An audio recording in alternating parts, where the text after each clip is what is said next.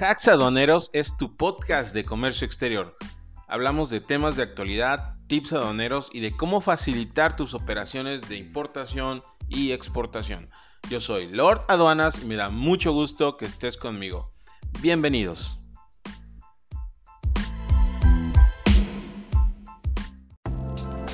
La clasificación arancelaria es la columna vertebral del comercio exterior.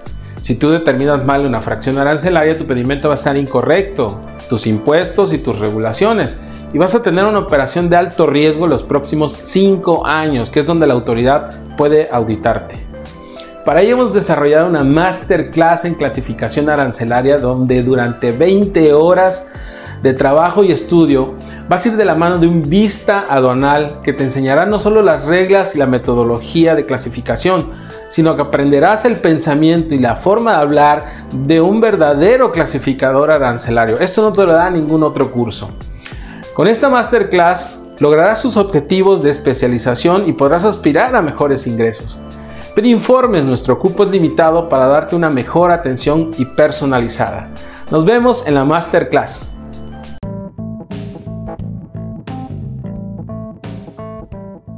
Este episodio es patrocinado por la firma García y Figuer, consultoría y gestión en comercio exterior. En García y Figuer creemos firmemente que no hay problema que no tenga una solución. Con nuestra experiencia en más de 26 años en el sector aduanal, podemos brindarte soluciones acompañándote juntos paso a paso.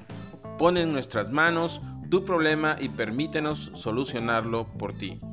Y Dafter Solutions una empresa de servicios de ingeniería especializada en tecnología de información, automatización y suministros industriales. Nuestra experiencia y proveedores asociados están enfocados sinérgicamente en desarrollar soluciones integrales de éxito. Sin más, procedemos y continuamos con nuestro episodio. Bienvenidos.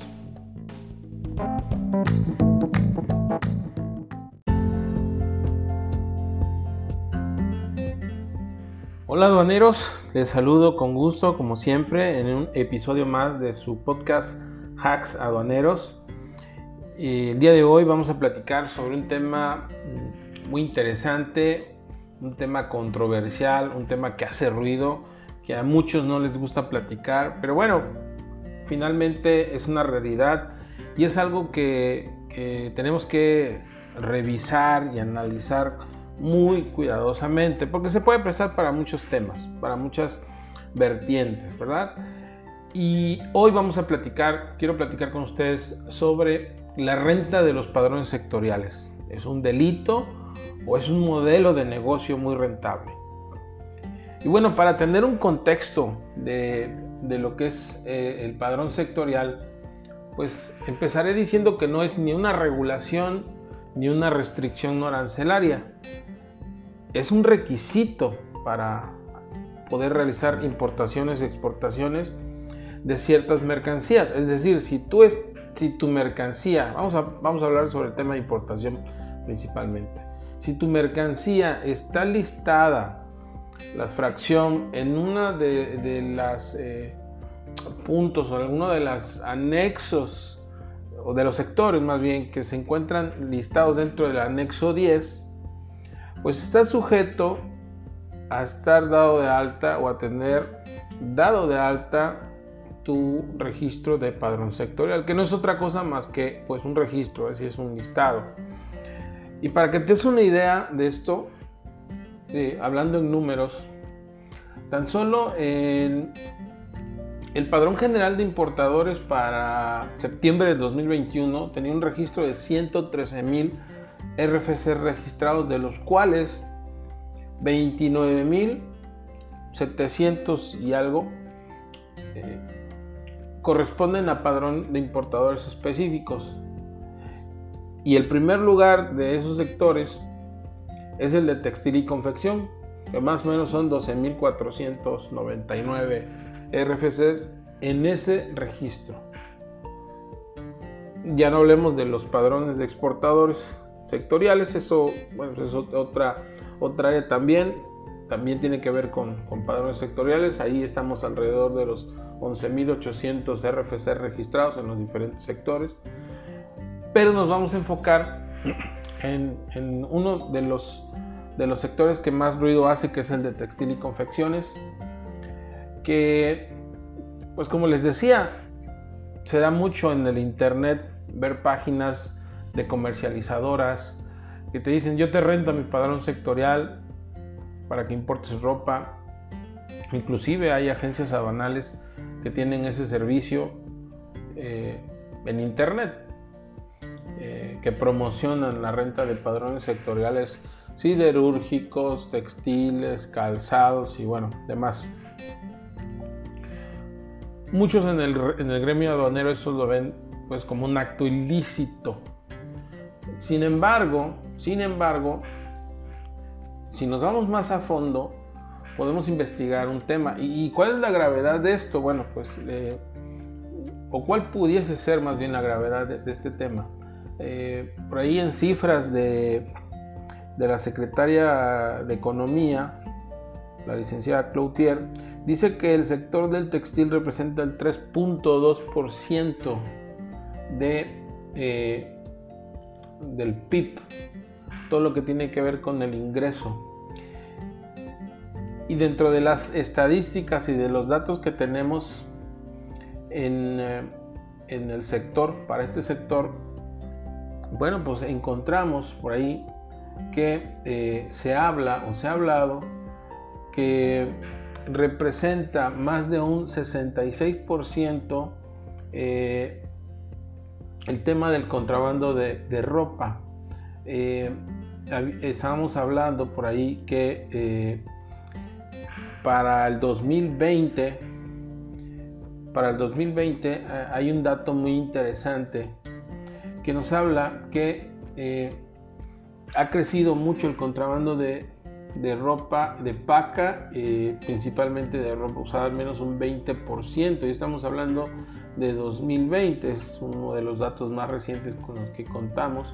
Y esto medido obviamente por las cámaras especializadas como la Cámara de la Industria del Vestido.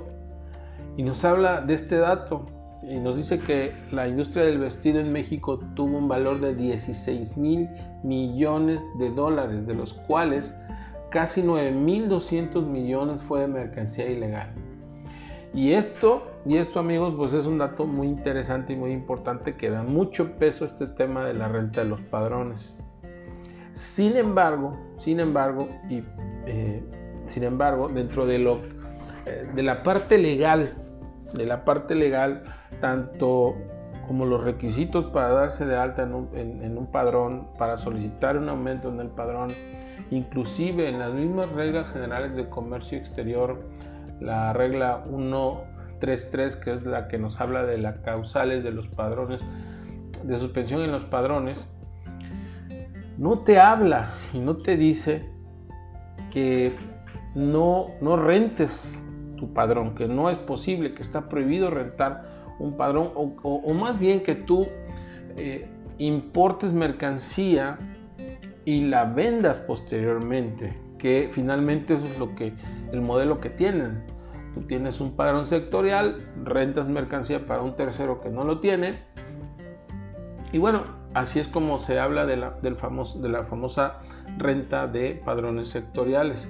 Sin embargo, dentro de esta regla 133, como les decía, no te habla de que si tú rentas, o mal llamado renta, eh, rentas el padrón, eh, te vayan a suspender el registro. ¿sí? Viene un, numeral, el numeral 17, que pudiese acercarse a algo similar y te dice que bueno, es una causal. Eh, cuando se encuentren inscritos en el padrón de importadores o en el padrón de importadores de sectores específicos y permitan a otro que se encuentre suspendido seguir efectuando sus operaciones de comercio exterior. Es decir, si tu amigo, tu empresa hermana está suspendida del padrón de importadores o del padrón sectorial de textiles y tú lo tienes y haces importaciones a tu nombre, pero en beneficio de esta empresa que sabes de antemano que está suspendida, entonces sí es un delito, sí es una causal de suspensión y cancelación de tu registro de padrón sectorial. Sin embargo, esa es la única causal que pudiese asemejarse a ese tema, pero hablemos de las empresas legítimas, las empresas que, bueno, pues su modelo de negocio es una comercializadora, por ejemplo, eh, y tiene esta facilidad, cumple con los requisitos, lleva, eh, bueno, inclusive para darse de alta en el registro de padrón de importadores, te piden, te piden eh, ciertas características como estar obviamente inscrito en el RFC, contar con tu firma, estar al corriente de tus obligaciones fiscales, tu domicilio fiscal debe estar como localizado o en proceso de verificación, tener tu buzón tributario como validado, obviamente contar con tu agente aduanal y no encontrarte en el listado de las empresas que pues, se encuentran como no localizadas, operaciones inexistentes o pues que no cumplen con sus obligaciones fiscales dentro de algunas cosas. Porque ya una vez que, que tú envías tus requisitos para darte de alta en el, en el, padrón sectorial pues ya te piden la cantidad de empleados que tienes que indiques cuál es tu proceso verdad este, los datos de tus representantes legales y socios que estén activos, que estén al corriente de sus obligaciones fiscales etc. Pero en ningún momento, y vuelvo otra vez a insistir, en ningún momento te dice que no puedas tener un modelo de negocio legítimo de importar tú la mercancía y venderla a un tercero, ¿verdad? No es así. Yo creo que la parte complicada de esto es cuando tú empiezas a importar mercancía para empresas que, que están suspendidas, ¿verdad? Por alguna situación, o empiezas a importar mercancía eh, con temas ya de marcas de propiedad industrial y aquí sí entras en, el tema de, la 133 nuevamente donde te dice que pues sí, eh, si, importas mercancías eh, sujetas a temas de, propiedad intelectual obviamente y tú no eres el autorizado pues sí es una causal de suspensión. Entonces amigos bueno pues aquí es la, la disyuntiva hasta donde yo lo veo, hasta donde yo lo veo, siempre y cuando cumplas con los requisitos que te emite el SAT eh, y cumplas con tus obligaciones fiscales, no hay un impedimento, un impedimento para que tú tengas un modelo de negocio como comercializadora de este tipo de, eh, de productos que importes, saques tu registro, tu padrón sectorial, importes legalmente eh, eh, pagues las cuotas compensatorias que tengas que pagar, presentes tus avisos automáticos, eh, la declaración de marcas, obviamente. Mientras tú cumplas con todo esto, no tendrás ningún problema. Y aquí es donde este, este tema se vuelve legal y como un modelo de negocio rentable, ¿verdad? volvemos otra vez a las cifras, son, son datos muy interesantes porque bueno, pues eh, ha aumentado en, esta época de la pandemia, también datos que comentan en las cámaras, es que ha aumentado la venta de ropa, ¿verdad? En ese sentido, y venta de ropa barata. Obviamente, en la parte, eh, la parte ilegal, pues ha aprovechado esto para disparar los precios o la venta de, de, ropa de paca. Obviamente estos no pasan por la aduana, estos no tienen nada que ver con el tema del padrón sectorial, porque pues no, no entran por ninguna aduana, sino entran por otros medios como, como pues, contrabando, a través de paqueterías y bueno, diferentes esquemas que utilizan para evadir las regulaciones, restricciones no arancelarias o los requisitos necesarios para este tema. Pues bien amigos, mi conclusión es que siempre y cuando, siempre y cuando cumplas con tus obligaciones, eh, las obligaciones que, te marca eh, la legislación aplicable en este método o en este proceso, no tendrías por qué tener problemas con el SAT si tú eres una comercializadora que se dedica a comprar y vender este, ropa y textiles de manera adecuada. Hasta aquí mi comentario amigos. Muchas gracias por, escucharme por este tema. Eh, comparte, comenta. Me gustaría escuchar tus comentarios. ¿Estás de acuerdo? ¿No estás de acuerdo? y me gustaría mucho interactuar con ustedes. Muchas gracias. Nos vemos.